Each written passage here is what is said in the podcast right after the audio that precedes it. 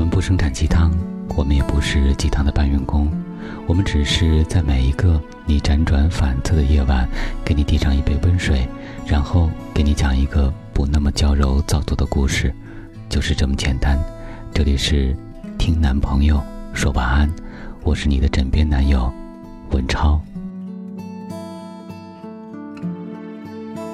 奥斯卡·王尔德说：“烫疼过的孩子，仍然爱玩火。”一九八四年三月一号，一个女孩出生在青岛市市北区，父母给她取名叫白雪。白雪她爸曾经是搞体育的，一心想把她培养成运动员，一直拿她当儿子养，这在一定程度上促进了她性格中只给属性的生长。小学时，他就被送到体校去练长跑，跑得多了，白雪晒成了黑雪，补水面膜并不主打美白。后来，他搞舞蹈的妈死活不让练了，说女孩子体育练多了，身体就不软了，于是让他改学舞蹈，从头练起。这时，白雪已经小学六年级了。一九九六年，父母把十二岁的白雪一个人送到了北京舞蹈学院附中，上的是六年制的中国舞表演专业。白雪一生的黑料就是从这里开始的。现在随便一搜，关于白雪在北舞附中时的海量黑料多如煤矿，宛若黑海，主要就是说她在校期间偷同学的东西，最后被开除了。这个目前没有明确的实锤铁证，只有个视频。前几年几个记者去附中采访白雪当年的老师，大家都抽筋般的躲闪回避，不愿评价。只有他的班主任很冷淡地说了一句名话：“白雪在学校的那一段时间里，不是说特别好。”说完这句，他又跟了一句：“比较平淡。”没有太高的艺术造诣。要知道，很多老师最热衷的一项活动，就是对着镜头回忆自己当年教过的那个，现在已成药师大咖的小明、小红和小亮，期间夹杂一通高密度猛夸。但就这次的情况来说，或者是北五附中的老师整体修为都比较高，或者是。引人深思啊！科学用脑，复兴中华。两千年沙尘暴奇袭了北京，从小在面膜天里跑大的白雪哪受得了这个？终于熬到了国庆节，老妈来北京接她回青岛过节。她在回宿舍的路上，突然被一个穿便装的兵马俑叫住了，多看了两眼，果然是张艺谋。张艺谋挤着一脸褶子问：“你愿不愿意去教室试一下镜啊？我们正在给电影《幸福时光》选女一号。”白雪从小造下的只给劲儿，根本不给张艺谋机会。不愿意，我放假了，我要回家。回宿舍后，白雪把这事儿和他妈一说，他妈差点把她人皮扒了。最终。白雪还是被迫去试了镜，谁料竟一路通关，进了中选。在张艺谋工作室，白雪被要求演一个命题小品，她扮演一个被男人随意摆布直至抛弃的情妇。结果实演时，男演员对她发火，她没按剧本走，直接跳起来拍桌子和男演员对骂，她落选了。张艺谋也是在这时才发现他是个愣货，但还是比较欣赏他身上的某些东西，笑着给他指了条道你可以去考一下中戏或北影。”白雪还真听了张艺谋的。二零零二年，白雪考上了中央戏剧学院，上的是表演系音乐剧班。舞蹈演员白雪考进中戏后，一直觉得自己不会表演。大一时，她经常不交作业，老师来问，她就回一句：“我不会。”简单粗暴，直拔全戏。上解放天性课时，她也不太会做。到了大二时，白雪对表演突然开窍了。在她开窍之际，叶京正在筹备与青春有关的日子，万事俱备，只差女主乔乔。开始找乔乔前，叶京跟剧组人说：“你们找乔乔，就照着小一号的徐静蕾去找。”结果找了半天都不行。这中间，高圆圆来剧组试过乔乔，后来因为一些原因没签成。找不到乔乔，叶京急得脚心直挠地。他带着两个制片人去中戏选演员，点名叫白雪来试镜。白雪没来，说有事儿，其实就是提前买了一张电影票，不想浪费，要去看电影。过了几天，乔乔还是没着落，叶京带着制片人又扎到了中戏，这回是晚上。叶京在校园里遇见了正在教室排练的白百合，心水一荡，这不就是乔乔吗？赶紧把他叫了出来。这回白雪没有拒绝，她被连夜带去念了几页剧本，念完又给送了回来，就此定下。我第一次听乔乔唱《往事只能回味》时，和叶京当初的感受是一样的，心水一荡。白雪在剧组认识了饰演许逊的陈羽凡，他还在北舞附中上学时就已经是羽泉的粉丝了。他俩演情侣，因为剧情需要，也经常陈羽凡教白雪弹吉他。交情需要时间呀，加上每天的对手戏，两个人待在一起的时间总量早就过了日久生情水位线。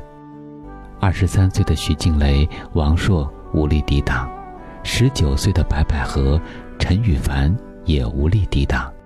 五个月后，杀青了。据白老师口述，关机宴上二人都很沉默。那段时间，陈羽凡刚失恋，他先开了口：“你别走了，你要走了，我就什么都没了。”白雪先流了泪：“我也想和你在一起，和你一起感觉。”很幸福。二人对完三流国产电视剧台词后抱头痛哭，哭一会儿歇一会儿，歇够了再接着哭。白老师自己讲，前后一共哭了六个小时，眼睛哭成了金桔。期间，陈羽凡还抄起吉他给白雪唱了一首哽咽版的《最美》，二人就此结伴，白雪也就此出道。在陈羽凡的建议下，白雪改名叫白百合，这个决定是明智的。我不知道我国到底有多少叫白雪的人，但如果你一辈子不认识几个叫白雪的活人，你简直可以说不是中国人。陈羽凡老师对改名这件事还是有些心得的，因为他也改过，他之前叫陈涛。听起来其实和白雪正是天造地设的一对儿。接下来的进展比较顺利。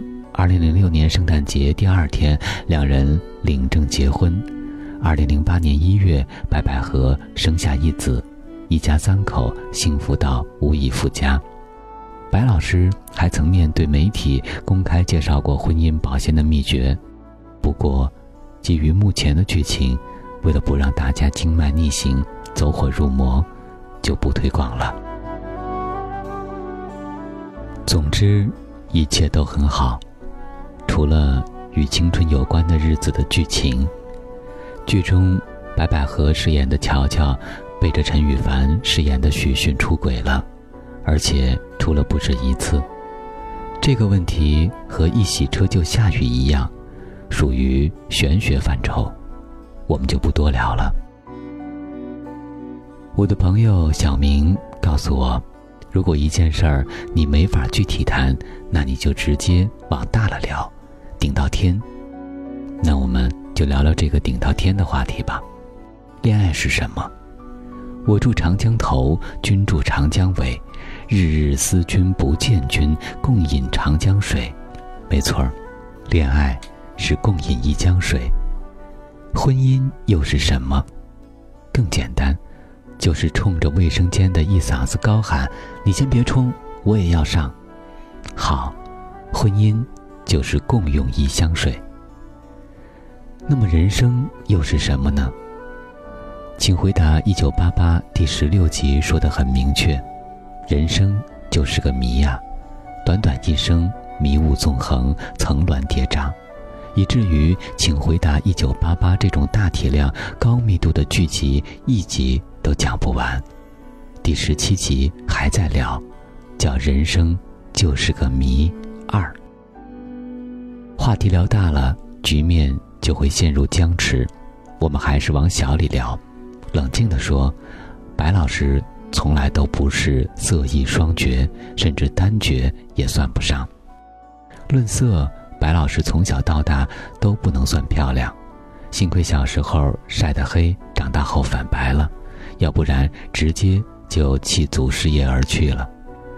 总体上，白老师走的是相由心生的路线，大多数明星都是这样，有钱之后就会越来越好看，不是指整形，是一种自内而外、全身上下的升腾。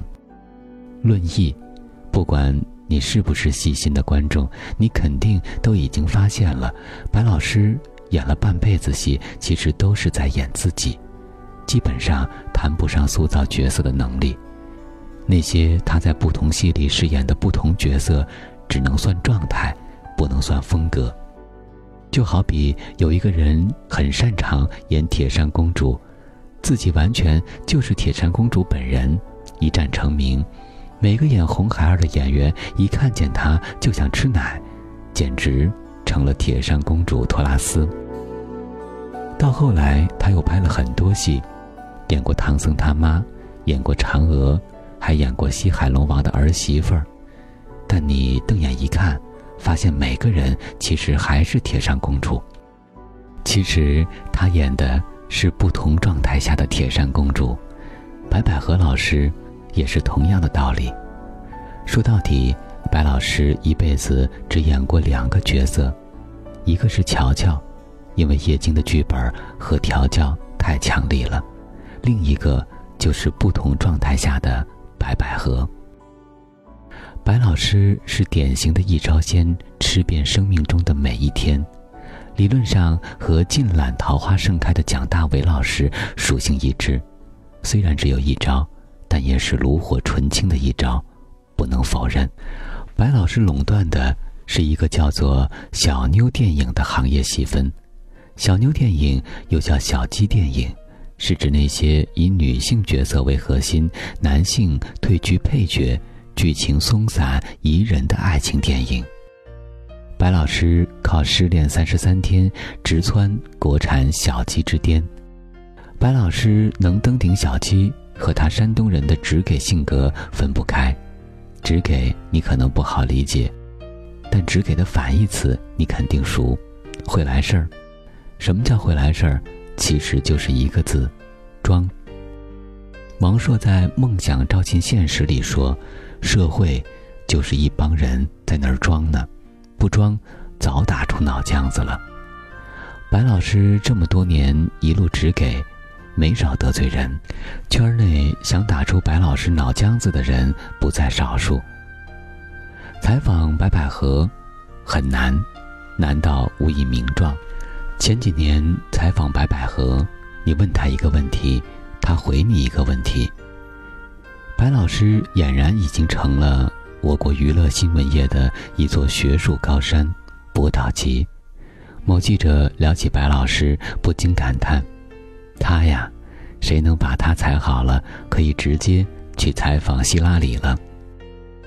不过，孟静老师说，文章一蹶不振后，有传闻说白老师听了上师的指点，待人接物一百八十度大转弯，很照顾年轻演员，对记者也很亲切。